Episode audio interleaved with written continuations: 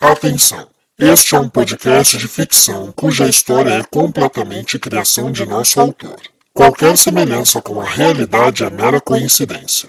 Devemos avisar, porém, que neste podcast poderão haver cenas de violência, agressão, manipulação psicológica e insinuação sexual, e que não é recomendado para menores de 13 anos.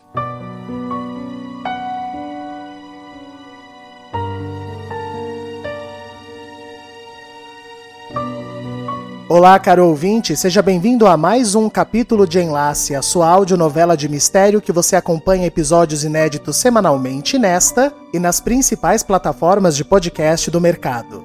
Eu sou Rafael Gama, o autor e narrador dessa audionovela, mas se este é o seu primeiro contato com o Enlace, então por favor pare, volte e ouça desde o primeiro capítulo para melhor entendimento da trama.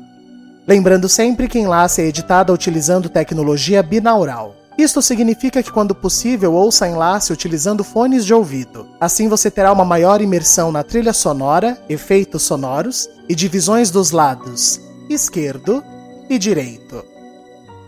Eu quero aproveitar para agradecer porque essa semana nós tivemos uma interatividade acima do comum dos nossos ouvintes e vocês não têm ideia o quanto isso nos deixa felizes, a participação, a empolgação de vocês. Para quem não sabe, nós somos um grupo de artistas do Teatro Paulistano que estão sem trabalhar há mais de um ano e como uma ferramenta de continuar fazendo arte, uma ferramenta de estudo, de aprimoramento, eu desenvolvi essas audionovelas, tanto Sangue Meu quanto Enlace, tanto para eu me exercitar como dramaturgo e diretor, e também para que meus amigos pudessem continuar trabalhando a arte deles em proteção, cada um nas suas casas. E a gente não tem nenhum tipo de salário, de cachê, de incentivo financeiro. Quando entram apoios, como entrou recentemente o da Turistei, nós utilizamos esse dinheirinho para poder investir em divulgação, em impulsionamento de publicações do Insta, porque o que nos faz crescer são vocês. Então, quando eu peço para vocês nos seguir no arroba novela de ouvir no Instagram, quando eu peço para vocês nos ajudarem divulgando, é porque realmente é o apoio, é o impulsionamento de vocês que faz o nosso produto chegar a mais pessoas. E a gente tem muito orgulho do produto que a gente está entregando e é preciso sempre da divulgação de vocês. Então, nos siga no arroba novela de ouvir, marque a gente quando for divulgar nas suas redes sociais não se esqueça de comentar com amigos, agora ainda mais nessa reta final, nós estamos entrando, este é o último mês, nós terminamos a história de Enlace em abril. Então, vamos aproveitar para que seus amigos possam maratonar. Nós reconhecemos imensamente o valor dos nossos ouvintes e sempre seremos muito gratos pelo apoio de cada um de vocês. Agora, o episódio da semana passada foi retumbante o retorno que a gente está recebendo até agora de vocês, como a história começou a ficar mais clara e vocês ficaram empolgadíssimos. O episódio de hoje continua essa sequência de explicações então é um episódio de tamanha importância, assim como foi o da semana passada. Portanto, mais uma vez, tome o seu tempo, reserve esse momento para você se dê esse direito de relaxar e curtir uma história com a gente. E separa a pipoca, porque o episódio de hoje é tão intenso quanto. Vamos lá, vamos a mais um capítulo de Enlace. Anteriormente em Enlace. Elisa, a gente já te pediu esse procedimento algumas vezes e nem sempre deu certo. Mas dessa vez, a precisão é mais necessária do que nunca. Eu sei. Bom, vamos começar. O que vocês estão fazendo aqui? A biblioteca é lugar proibido. Você pode voltar correndo pro papai nos dedurar. Ou você pode entrar com a gente e entender de fato o que tá acontecendo. Ô vagabunda, olha só. Vicente tá ficando violento. Precisamos reforçar o plano para que ele mate a malha após o enlace. Naomi? O que, que aconteceu, Naomi? Você tá bem? O que, que foi? Você é minha, Calêndula, minha filha, meu bebê. E a gente vai sair desse lugar de uma vez por todas. Olá, eu sou a doutora Ellen Nicorato e se você está vendo esse vídeo, significa que você aceitou ser parte do projeto biomedicinal mais ambicioso desde a codificação do genoma humano. Este é o Projeto Curabantur. Produziremos o que for possível ser feito em vias naturais e eu distribuirei igualmente por todos. O que não for possível produzirmos como remédios, por exemplo, Serão fornecidos pela administração através de compras da Alcântara Penteado. Nós simularemos sua morte imediata. Garantimos um acidente que deixa o corpo impossível de identificar, para que sua família não desconfie da troca. E o reconhecimento do DNA é forjado por nossa médica-chefe de departamento. Uma cidade de doentes? É isso? Estes são Amália, Vicente, Alcebiades e Demóstenes. Crianças de genética invejável. Nossas possíveis matérias-primas para o Curabantur. Nossas cobaias. Um experimento. Vicente, nós somos um experimento. Eu não matei a minha mãe à toa. Hélio é o meu pai. Você me ama. Isso, isso não é verdade. Não é. Amália, a gente tem que encontrar essa sala vermelha. Se eu sei distinguir o que é real e o que não é, então a senhora não existe. E se não existe, um, um tiro não lhe acertaria. Vicente, o que você fez? Eu matei a minha mãe de novo. Porque eu. Eu sou especial. Eu. Eu sou o Curabantor. O que é isso, Virgulino? São forcas. Uma para cada membro do clã. Como tá se sentindo? Eu. Eu não enxergo. A gente só precisa terminar isso antes que alguém nos descubra. Mariana! Papai.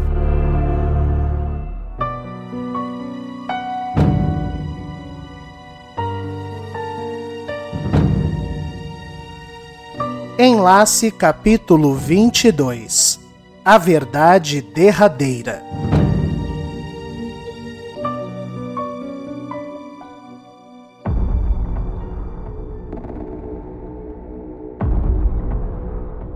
Nós voltamos nossa história exatamente de onde paramos. Do momento em que Cardemo encontra o grupo na frente da porta vermelha.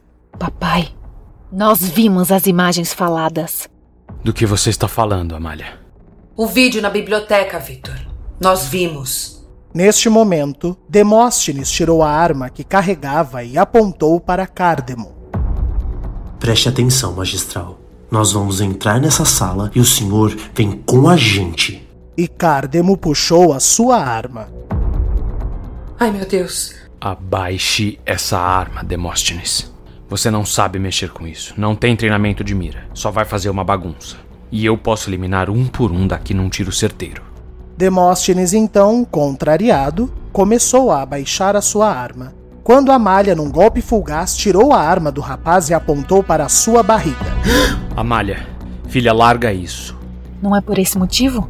Hein, papai? Não é por conta desses malditos filhos que existe essa sala, essa cidade, essa mentira toda? Se o senhor tentar nos impedir, eu acabo com isso agora mesmo. Amália, me escuta. Eu não vim aqui impedir vocês. Como não? Vocês acham mesmo que assim que eu vi aquela biblioteca aberta, eu não deduzi o que aconteceu? Eu fui atrás de você, filha, e quando vi aquela porta aberta, eu entendi tudo. Agora, se eu quisesse impedi-los, eu tinha chamado o clã inteiro para me ajudar a detê-los. Eu estou aqui sozinho, rendido. E o motivo é você, Mariana. Eu? Vamos todos só abaixar as armas. Sim? Demóstenes, fique com a nossa em mãos. Pode deixar. E todos abaixaram seus revólveres. Se explique, papai. O sentimento mais corrosivo do mundo é a culpa. Quando eu te vi gritando meu nome na frente de casa, eu, eu olhei nos seus olhos e eu vi minha ex-mulher, a mãe da minha filha. E, era tão mais fácil olhar para você quando tudo que eu vi era um olhar perdido, como se sua alma tivesse sumido dentro da Biltra. Mas quando você ressurgiu, Mariana, eu enxerguei o monstro que eu me tornei por pura ambição. Nisso nós concordamos. Agora me explica, Vitor, que droga de projeto é esse? O que vocês querem com esses meninos? Eu explico. Ou melhor, eu mostro. Vamos entrar. Eu abro para vocês. E Cardemo se adiantou e abriu a porta vermelha do Curabantur.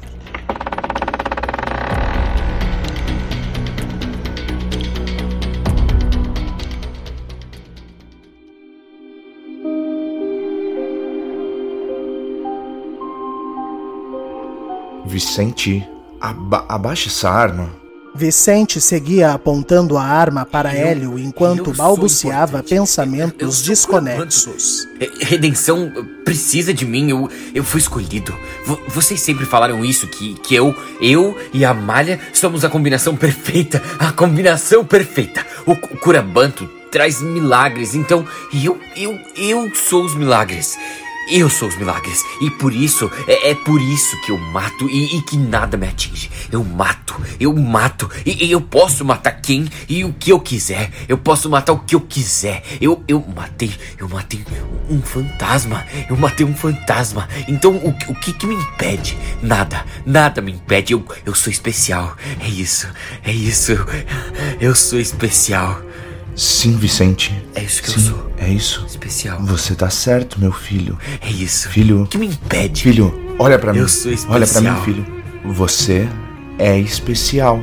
Eu sou eu. Eu fui. Eu, eu sou escolhido. Exatamente. Eu sou. Eu, eu, eu, eu nunca. Eu... eu... nunca quis te contar isso porque. Porque eu não sabia se, se você ia conseguir lidar com esse, com esse peso nos ombros. Mas é verdade, sim. Você tem uma missão especial nessa vida, filho. Você tá acima de um mero mortal, Vicente. Eu estou? Eu. Eu. Eu, eu estou. É. É isso. Eu, eu estou. Mas me ouça. Você precisa se controlar para cumprir a sua missão com maestria. Procura Banto ser iniciado com sucesso. O rapaz finalmente olhou nos olhos de seu pai, buscando alguma lucidez. É, eu. Eu preciso. Eu preciso começar o Curabanto. Isso. E para começar, você precisa se casar com a Malha. Assim poderemos cuidar dessas crianças. E daí, uma vez que elas estiverem sob o nosso poder. Daí eu elimino a Malha. Ela atrapalha o caminho da perfeição, não é? Muito. A Malha, na verdade, é uma ameaça a essa cidade. E o que nós fazemos com quem ameaça a redenção? E Vicente olhou para o que ele acreditava ser o fantasma morto de sua mãe. A gente elimina o problema. E finalmente, o maleável garoto abaixou a arma. Ótimo, meu filho.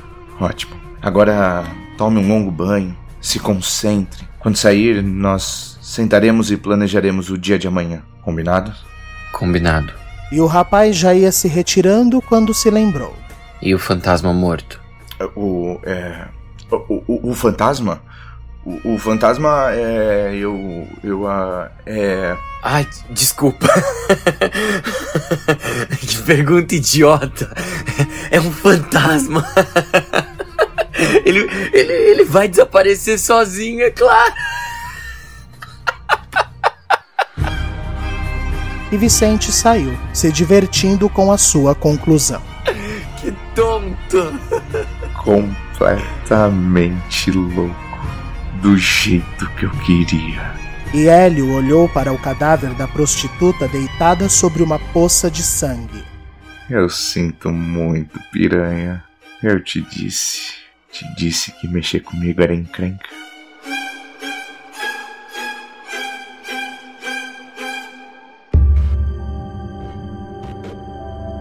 O que significa isso?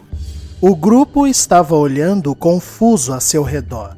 Mesmo Biltra, com sua memória moderna, não compreendia exatamente o que estava vendo dentro daquela grande sala toda vermelha.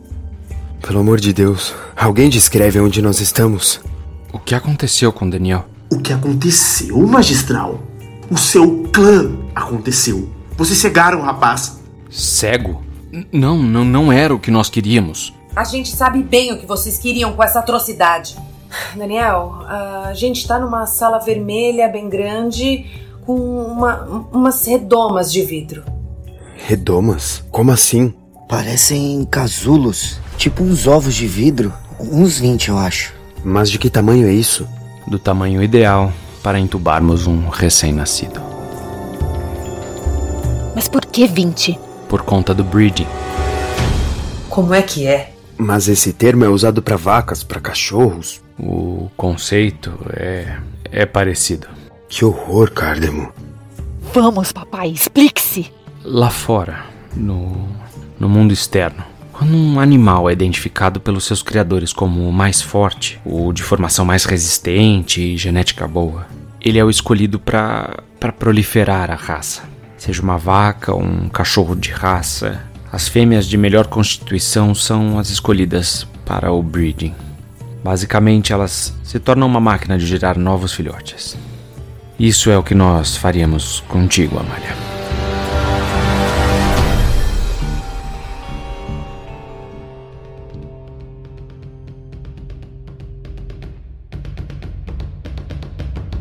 Na rua, Jane e Virgulino começaram sua rebelião silenciosa indo de casa em casa na calada da noite. Boa noite, Bétula. Eu sei que tá muito tarde, mas o assunto é muito sério. Boa noite, Genor.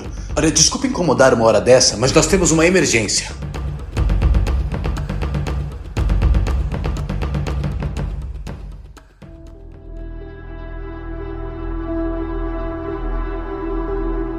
Eu ia ser uma máquina de gerar filhos. Basicamente.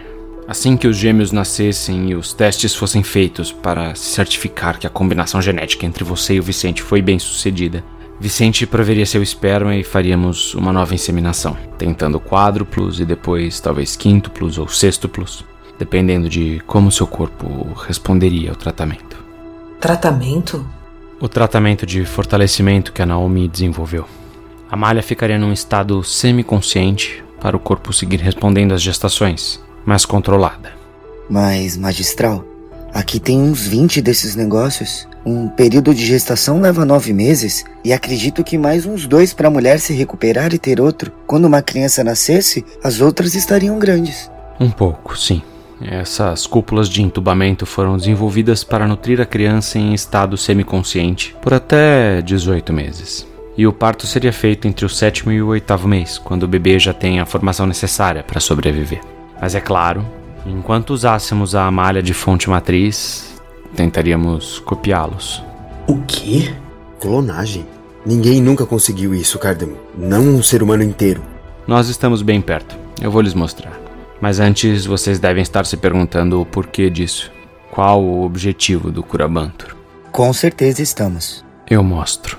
E Cardemo localizou um painel na parede e pressionou um botão que abriu uma das paredes, revelando um monitor enorme de onde uma sorridente Naomi surgiu.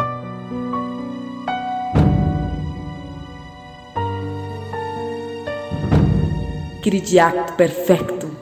Traduzindo, em busca da perfeição. Este é o intuito do Curabantur, a construção de um novo mundo. Aos poucos, mas como ser humano limpo das desgraças genéticas a quais fomos acometidos, nós geraremos nesta sala as células máter. Mas vocês participarão da continuidade. Doutora Tássia. A fructum nostra salus. Um fruto, nossa saúde. Os filhos gerados pelas nossas crianças escolhidas terão a estrutura genética perfeita para produzirem os melhores órgãos. Todas as crianças escolhidas a dedo e trazidas para cá têm um histórico invejável sanguíneo e todas são do tipo O negativo, ou seja, doadoras universais e uma melhor chance de compatibilidade. E foi a vez de Plácido aparecer no vídeo. Agora você deve estar se perguntando sobre esse transplante. Afinal, o órgão de um recém-nascido não é compatível com um adulto. Então, quem cuidará desse receptáculo? Você mesmo. Seremos uma comunidade de adultos sem filhos, que receberão, após realizados todos os exames, garantindo que a criança é um fruto bom, seu milagre do Curabantur. Seu filho ou filha será criada num mundo de alimentação controlada, sem vírus, poluição, sem interferência do mundo externo, até que eles estejam prontos para o abate. Meu Deus do céu! E nós cuidaremos de tudo, desde o quarto dessas crianças ao caixão em que repousarão ao se tornarem adolescentes formados. Tudo é nossa responsabilidade. E para que esses pequenos não nos causem transtorno, para que não tenhamos fugas ou rebeliões, nós desenvolvemos um sistema de segurança mítico: as criaturas. Na imagem, apareceram os tais homens amarelos com uma luz na cabeça que a Malha e os meninos já haviam visto. Quem assumiu a explicação no vídeo foi Cardemo. Esses são os funcionários que trabalham dentro da floresta e serão responsáveis pela nossa proteção. Eles sempre usarão essas roupas de proteção e nós chamaremos eles de criaturas. Nós do clã também nos passaremos por criaturas mais intensas. Isso quando for necessário, se algo sair do controle. Então usaremos capas vermelhas e tasers nas mãos para imobilizar possíveis fugitivos. Tasers? São aparelhos de eletrochoque, soltam raios nas pontas. E para esse mundo ser ainda mais protegido, é importante nos livrarmos de qualquer possibilidade de interferência, humana ou divina. Por isso, você receberá um dicionário com termos que usaremos. E enquanto nossas cobaias ainda não desenvolverem a fala, aproveitaremos os primeiros anos para palestrarmos oficinas de adaptação a esse mundo. Nosso Deus aqui é o nosso conhecimento. Não existe nada mais além de redenção. As criaturas nos protegem de algo sobrenatural e incontrolado por simples humanos. Qualquer interferência mecânica externa, qualquer barulho inesperado, será usado como prova desse universo para as nossas cobaias. Redenção é uma área protegida por terra e céu.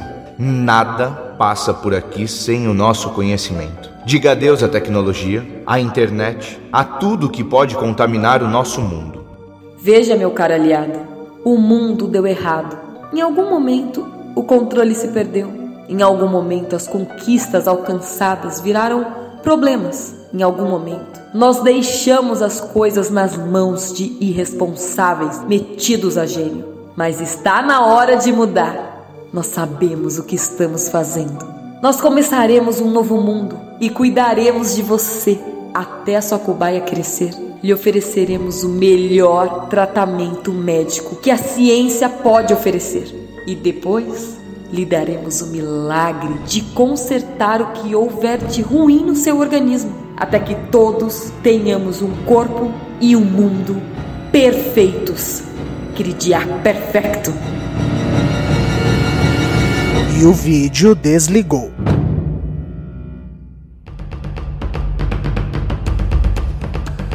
Nas casas, Jane e Virgulino continuavam seu serviço. Menora, eu sei que você espera por esse coração bom faz 16 anos. Aqui, quietinha, mas cada vez mais fraca. E ainda vai ter que esperar uns 15 anos para recebê-lo. Isso se der a sorte de receber um dos primeiros. Agora me fala, Menora, e se nem isso acontecer? Adonis, Apolo, pensem comigo. Eles podem querer nos sabotar. Vejam o que aconteceu nesses últimos meses. A ganância subiu na cabeça dos consortes, especialmente na de Naomi tudo que eu queria era um útero. Sabendo que eu só poderia ser mãe aos 50 anos, eles garantiram que fariam de tudo para dar certo. E quando eu engravidei, por um milagre de verdade, o que, que eles fizeram? Tiraram de mim. Quer mais prova do que essa? Você tá entendendo o ponto que a Jane me apresentou? Entende o que tá de fato acontecendo aqui?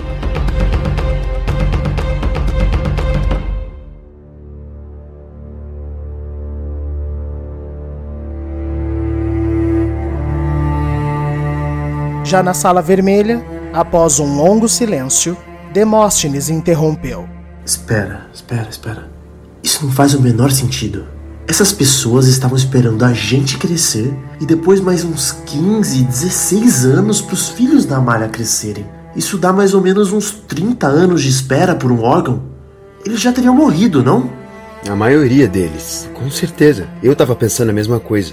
Não, Existe uma diferença entre pessoas que precisam de órgãos e pessoas que querem órgãos. Como assim? Digamos que a sua família tem um forte histórico cardíaco e seu coração tem te dado uns sustos. Ou você perdeu um rim e sente que o outro está sobrecarregado. Você tem um vício e quer ter o direito de não morrer dele, como cigarro ou bebida. Um paciente que precisa desesperadamente de um órgão não seria útil nem para a cidade, pois precisávamos de serviços braçais. Não, nosso foco foi escolher pessoas gananciosas, gente que tem a força mais manipulável do mundo. O medo, o senhor sempre disse isso. Isso mesmo, Amália. Vocês não imaginam como é fácil rastrear pelo histórico de buscas da internet pessoas pesquisando compras de órgãos ilegais, procedimentos de transplantes, tratamentos malucos. O que é a internet? Ai, Alcibiades, deixa pra lá, depois eu te explico. Tudo nesse país é extremamente burocrático e cansativo. As pessoas recorrem a meios absurdos para terem o que querem quando podem pagar por isso. E, e quando o medo da pessoa é o de morrer, ela é capaz de tudo, especialmente se sente a morte se aproximando. Então, para essas pessoas, a ideia de receber um tratamento acima do mercado, um tratamento de purificação do sangue e de quebra um órgão perfeito, confesso que não foi difícil conseguirmos bater o Tantum Tidinta. Por que tanto Tidinta, Vitor? Apenas 30. Era o número de pessoas com atividades distintas necessárias para o funcionamento de redenção. Veja, o que criamos era muito precioso e quanto mais pessoas se envolvessem, maior seria o perigo de vazamentos. Como qualquer segredo, quanto menos pessoas sabem, mais fácil de controlar. Então, é isso? Eu vivi uma vida rodeada de pessoas que queriam me transformar numa fábrica de órgãos. Eu vivo há 16 anos um sequestro. Não só você, Amália. Somos quatro vítimas de uma organização podre e desumana. Por quê? A pergunta de Daniel pegou todos de surpresa. O que, Daniel? Você nos contou tudo. Por quê? Você é o cabeça disso? Que espécie de kamikaze baixou em você para isso? Porque eu estava errado. Eu sempre achei que o medo era poderoso. Mas a culpa, a culpa, ela é. Ela é corrosiva. Nós planejamos tudo, absolutamente tudo. Eu. Eu só não planejei me apaixonar pela nossa cobaia maior. E Cardemo olhou para Amália com os olhos marejados. Eu vou explicar onde eu quero chegar com isso. Tem mais nessa história. Mais? Demóstenes, pegue Daniel. Venham, venham comigo. No fundo da sala vermelha havia uma porta disfarçada da mesma cor da parede. Cardemo abriu e acendeu uma forte luz branca. e Daniel foi ao chão. Intervalo comercial. Se o seu passado batesse em sua porta, você iria atrás? Mesmo que isso desencadeasse uma trama de assassinatos que ocorreram 30 anos atrás, mesmo que isso envolvesse uma suspeita comunidade e seu líder, e até mesmo o amor de uma mulher capaz de tudo para ter Adriano para si? Sangue Meu, uma audionovela policial com mais de 30 atores e 25 episódios completos já disponíveis em todas as plataformas. Um quebra-cabeça de pistas e novos crimes que você montará junto com a policial Bárbara e a busca de Adriano pela verdadeira identidade de seu pai. Sangue Meu é uma produção TV Gama assim como Enlace. Procure agora mesmo por Sangue Meu em todas as plataformas de podcast do mercado e ouça o primeiro episódio. Eu tenho certeza que você não vai conseguir parar por aí.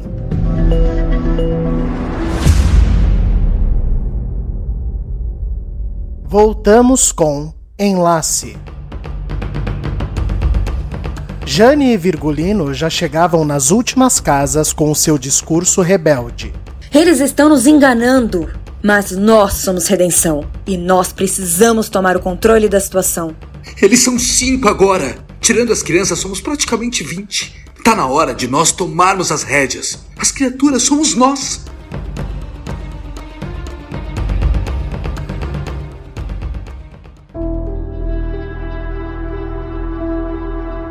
Daniel, o que foi? O que, que você tá sentindo? No chão da sala vermelha, Daniel era rodeado por todos enquanto cobria a sua visão agoniado. A luz. Meus olhos arderam demais. Uma dor de cabeça insuportável. Calma, Daniel. Tenta abrir os olhos. Com um certo esforço, Daniel abriu e tentou enxergar. Eu. Eu tô vendo vocês. Mas meio como vultos e, e um pouco de cor. Ah, isso é ótimo, Daniel. Significa que a cegueira é reversível. Você consegue seguir com a gente? Consigo. Eu acho que eu consigo ir de pé. Eu só preciso de alguém para me apoiar. Eu te ajudo. Então vamos. Até o fim desse corredor. E o grupo adentrou o corredor iluminado.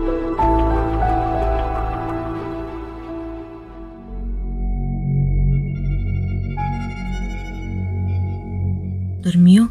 Na apertada cabine abandonada, em total escuro, a Dalgisa seguia observando Calêndula. Claro que não. Dalgisa, o que, que aconteceu? Como assim? Nós vamos fugir daqui? Isso que aconteceu? Não, eu quero dizer antes. O que aconteceu na minha infância? Antes desse lugar que eu não lembro? Por que eu não lembro? O que, que você fez comigo? Você tem doenças muito sérias, Calêndula. Uma delas, inclusive, afetou a sua memória.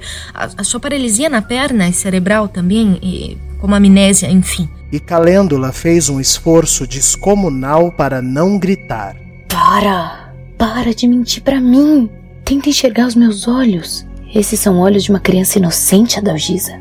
Você pode tentar sustentar essa mentira o quanto quiser, mas quando eu parei de acreditar na sua ladainha, em poucos dias eu me pus de pé, Hoje eu comi tudo que você dizia que eu era alérgica. E eu nunca me senti melhor. Tudo bem, Adalgisa.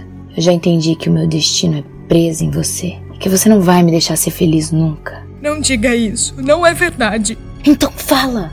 Qual é a verdade? Será que nem direito a isso eu tenho? Fala, Dalgisa. Você. Você é minha mãe? É minha irmã? Qual a verdade? E a Dalgisa avançou na direção de Calêndula ensandecida. Foi quando Calêndula pôde ver que a Dalgisa estava chorando. Você quer a verdade, Calêndula? Você acha mesmo que dá conta da verdade? Fala. Você é minha filha. E minha irmã. O quê? Eu engravidei num estupro do meu próprio pai. Lembra o que é estupro, Calêndula? Eu te expliquei uma vez, lembra? Chega, chega. Eu não quero mais ouvir. Ah, que pena, Calêndula, porque agora eu vou contar tintim por tintim.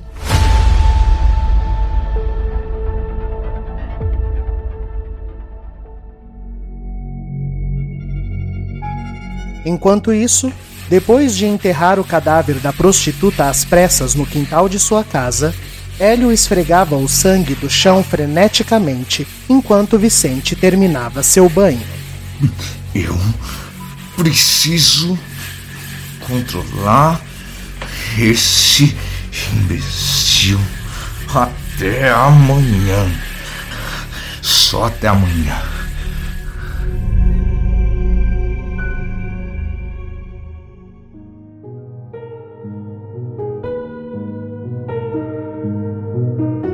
E na cabine, a Dalgisa se colocou no pé do ouvido de Calêndula e começou a falar. Nosso pai era um homem horrível, mas eu nunca conheci um homem que prestasse mesmo. Eu fui violentada por ele e pelo meu tio desde os meus nove anos. Um dia eu engravidei de você e pedi para abortar, mas de acordo com a minha mãe, era pecado. Deus tinha me dado uma filha daquele jeito e eu tinha que aceitar. Para, Dalgisa, para, por favor. Não, eu vou contar. Quando você nasceu, meu Deus, eu me apaixonei demais por você. Era perfeita, pura, doce, inocente. Não conhecia nenhum maldito homem nessa vida. Ninguém para te fazer mal. Foi quando eu decidi que eu ia te proteger com unhas e dentes desse mundo horroroso. Eu estudei como uma condenada, eu me formei advogada, tudo pensando em você, em te sustentar sozinha, em ter condições de te proteger e sair dali. Quando você arriscou andar, ainda pequena, eu vi nos olhos do safado do nosso pai. Ele brincando contigo disse: tá virando mulherzinha já. E eu entendi. Eu entendi, Calêndula. Ele queria você livre para ele, então eu comecei a te dar anestésico local. Coisa simples que a gente compra em pet shop para cachorro machucado. E eu convenci os meus pais que você tinha uma condição óssea, uma fragilidade. Assim como eu te convenci de que você não podia nem arriscar andar para não quebrar suas perninhas frágeis. Eu. Eu te impedi de aprender a andar, Calêndula. Tudo para eu não crescer. Tudo para que eu pudesse te proteger. Daí você foi crescendo. E eu consegui um emprego no jurídico de uma madeireira gigantesca, a Alcântara Penteado Celulose. Mas não era em São Paulo e a gente morava em São Paulo. Era em Brasília. Eu precisava ir embora com você e eu tava tão feliz. Era a nossa oportunidade. Passei o dia inteiro fazendo testes admissionais no escritório de São Paulo, entrevistas dinâmicas e no fim eu tava contratada. Eu voltei para casa tão feliz, meu Deus. Só que eu passei o dia inteiro fora. E eu nunca tinha feito isso. Algumas horas, sim, poucas, porque eu me formei estudando à distância, mas nunca o dia inteiro. E foi quando eu vi. Chega, Dalgisa, por favor.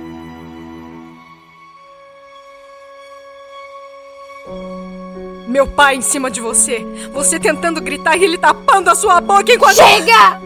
Eu sortei. Sabia que ele tinha uma arma, então eu peguei a maldita arma e matei ele em cima de você, assim. Aí a vaca da minha mãe ameaçou chamar a polícia pra mim. Pra mim. pra mim! Então eu matei ela também. Coloquei os dois no porta-malas e Topei você de remédio, assim a gente fugiu para Brasília. Foi a nossa primeira fuga. E como é que eu não me lembro de nada disso, Adalgisa? Porque na Alcântara Penteado eu comecei a encontrar incongruências nas contas. Tinha uma espécie de desvio de verbas, um gasto exagerado com segurança e eu comecei a desconfiar enquanto mantinha você dopada numa casa que aluguei. Quando eu fui questionar o Cardemo, que era meu chefe, Ele viu que eu era muito esperta e tinha todos os argumentos na ponta da língua. Daí coincidiu que a advogada que vivia em redenção, uma tal de Helena, ela estava dando muito trabalho. Ele arriscou. Me disse que tinha uma proposta ambiciosa e me apresentou redenção me oferecendo lucros. eu não queria dinheiro. Eu queria te proteger e era o lugar perfeito para isso. Eu fiquei tão empolgada. Ai, meu amor. Então eu contei tudo para ele, tudo que tinha acontecido com a gente, e ele foi um anjo. Entendeu a minha dor, ofereceu proteção, cuidado e ainda disse que podia tentar inclusive apagar os seus traumas. Ai, te trouxemos. E a doutora Elis fez uma lobotomia. Era arriscado, mas deu certo. Você acordou sem lembrar de nada. Era perfeito. Então eu fugi do mundo real, a nossa segunda fuga. Calêndula se calou. Seu cérebro tentava encaixar tudo o que havia ouvido, mas a menina compreendeu. Sabe o que é o mais triste, Adalgisa? Você quis tanto me proteger, mas esqueceu de me proteger de você. Eu podia começar uma vida decente aqui, andando, interagindo com o mundo, mas o problema é que eles apagaram meu trauma, não seu. Você podia recomeçar, mas o trauma ainda existe dentro de você. Tanto que esse tempo todo você viveu uma mentira, Dalgisa. Você me transformou numa boneca e não viu que tinha uma mulher crescendo. Uma mulher que pensa, que sente e o mais importante, Adalgisa, que te amava. Você não entende, Calêndula. Eu não sei em quem confiar nesse mundo. Te preparar para ele seria como te jogar aos leões, meu amor. Daí você se tornou meu leão. Se você tivesse me dado a chance, eu podia te aceitar. Eu podia aprender a ser uma mulher tão forte quanto você. Eu podia ser sua parceira de vida, Dalgisa. E a Dalgisa olhou para sua filha aos prantos. Quer dizer que todo esse tempo nós podíamos ser amigas? Nós podíamos ter sido uma família, e não duas vítimas de estupro. Ele não está mais entre nós, Adalgisa. Acabou. Me perdoa. Nesse momento, luzes de várias lanternas invadiram a pequena janela da cabine. Os homens de Hélio encontraram as duas. O que, que nós faremos? Mas a Dalgisa não teve tempo de responder. Um dos homens invadiu a cabine e a retirou à força. Não! Enquanto era carregada, a Dalgisa bradou. E Calêndula, travada de pânico, não emitiu um som sequer, enquanto sua mãe era carregada.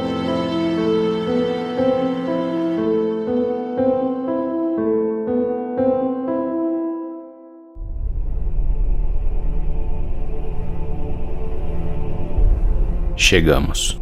Uma pesada porta de metal se encontrava no final do corredor iluminado. Onde isso vai dar, magistral? Muito silêncio, todos. Não podem nos ouvir. Estamos no porão de Virgulino. Cardemo abriu a porta e revelou um largo porão escuro que só estava sendo iluminado pela luz que adentrava do corredor. Essa fonte de luz não chegava a inundar o local, mas iluminou o suficiente para que eles vissem pilhas de caixões de diferentes tamanhos, mas todos definitivamente para corpos adultos. Eis a parte que nem a população sabe. Vocês eram as cobaias, mas o povo era as ferramentas. Eu não tô enxergando direito o que são essas coisas. Caixões, Daniel. Uma porção deles. Cardemo então fechou a porta e se voltou para o grupo. Vamos lá. A verdade derradeira.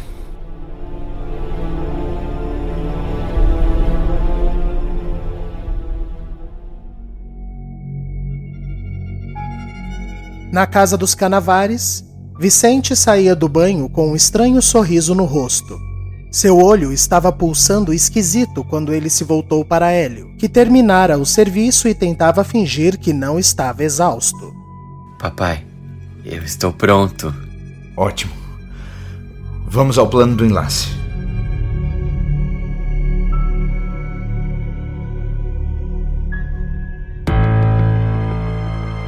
Por que os caixões são grandes, magistral? Vocês pretendiam manter essas crianças vivas até mais que adolescentes? O órgão só serve se for de um adulto formado? Os caixões não são para as crianças. São para os habitantes.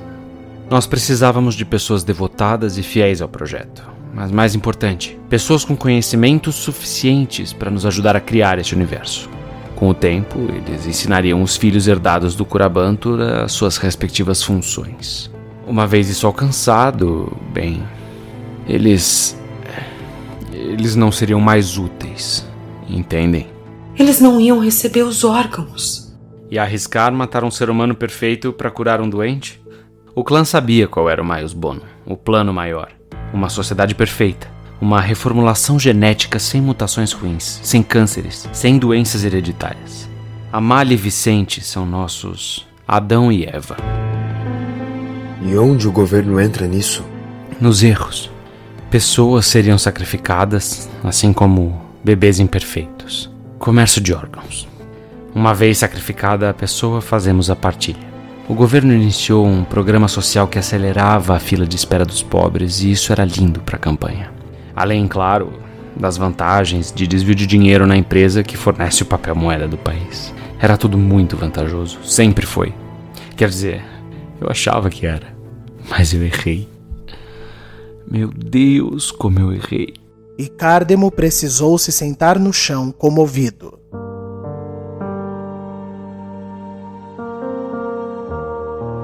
E quando foi que o senhor se deu conta, papai?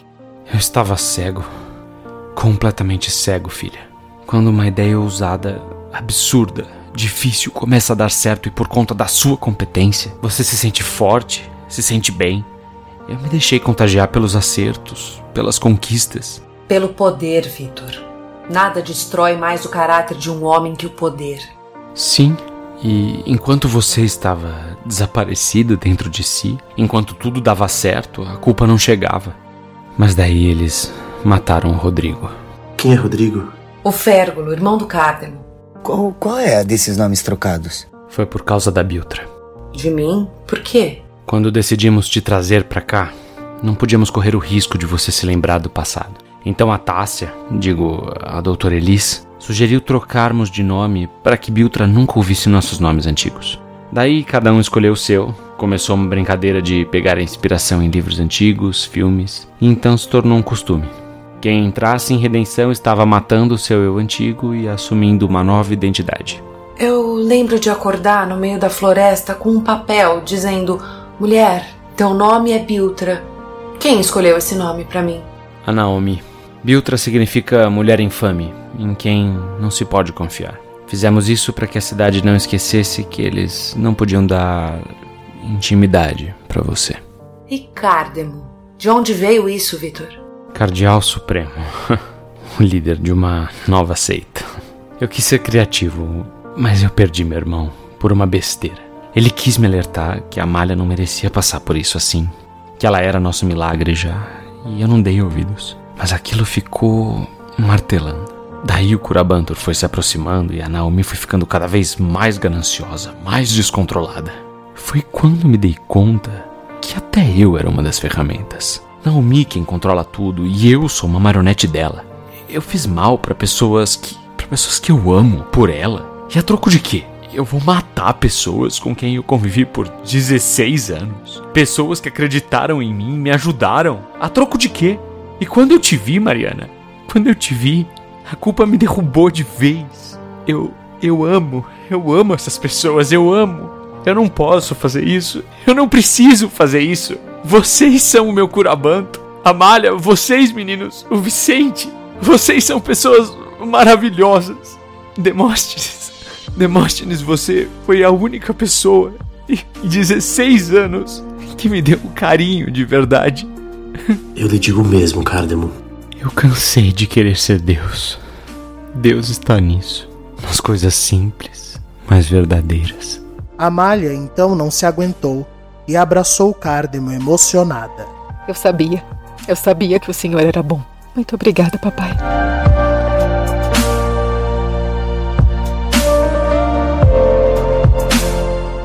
Temos um enlace amanhã. O enlace é o início do Curabantur. É onde doparíamos Amália e Vicente e faríamos o parto das crianças para acelerarmos o Curabantur. As pessoas na cidade toda esperam esse momento. É no enlace que os milagres delas começam. Pois bem, vamos voltar para o ministério. Naomi estava capotando de sono, temos um tempo. Lá eu explico o que pensei em fazer. Mas será no enlace que nós teremos uma chance real de resolver tudo isso.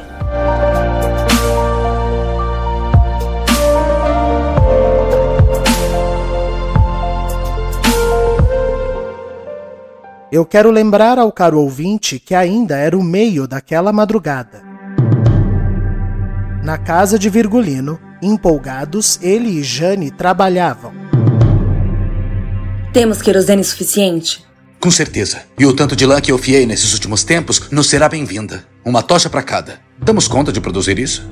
Oh, se damos. Nem que eu passe a noite toda.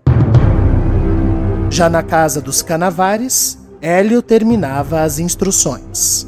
Entendeu, meu filho? O brinde. Eu preciso fazer a Amália beber da nossa taça. Exatamente. Hélio então sentiu seu bolso vibrar. Filho, vá se deitar agora, descanse. Amanhã é o grande dia. Papai, eu sou o Curabantur. É claro que é, Vicente. E Vicente se retirou orgulhoso enquanto Hélio aproveitava para ler a mensagem que recebera. Pegaram a vagabunda.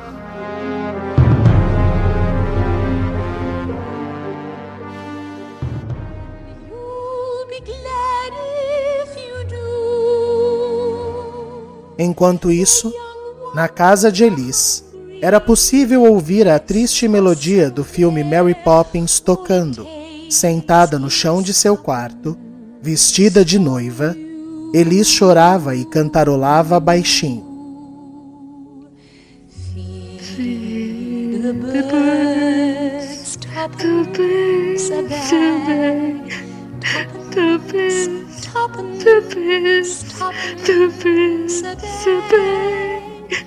Feed the birds, that's what she cried. E na calada da noite, o grupo saiu do hospital ainda auxiliando Daniel e voltaram para o ministério. Lá, Cardemo, com a ajuda dos meninos, organizou algumas cadeiras em sua sala. Sentem-se. Eu vou só buscar uma coisa que preciso ensinar como se usa. Está na sala do clã. Eu volto já. Mas assim que Cardemo saiu, se deparou com uma presença inesperada. Hélio? Cardemo? O que você está fazendo aqui uma hora dessas? E eu paro por aqui.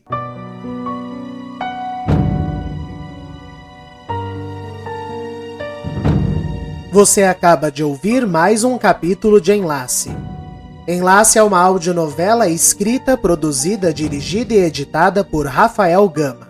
No elenco deste episódio, Aline Neves, Aline Penteado, Bruno Soares, Gabriel Vernucci, Giovanni Pilan, Ellen Kazan, João Paulo Lourenço, Júlia Zan, Mariana Guazelli, Mariana Rocha, Rafael Alvim, Vinícius Torres, Vitor Nono, Tássia Mello e Zé Gui Bueno. A abertura de enlace é uma trilha original composta pelo maestro Jonathan Harold. Nos siga pelo nosso Instagram, arroba novela de ouvir, para continuar acompanhando as novidades. Caso precise contatar a produção, favor enviar e-mail para contatotvgama.gmail.com. Os capítulos de enlace são publicados geralmente às quartas-feiras pela manhã. Obrigado por ter nos ouvido até aqui. Eu espero você na próxima semana com mais um pouco dessa história. Até lá!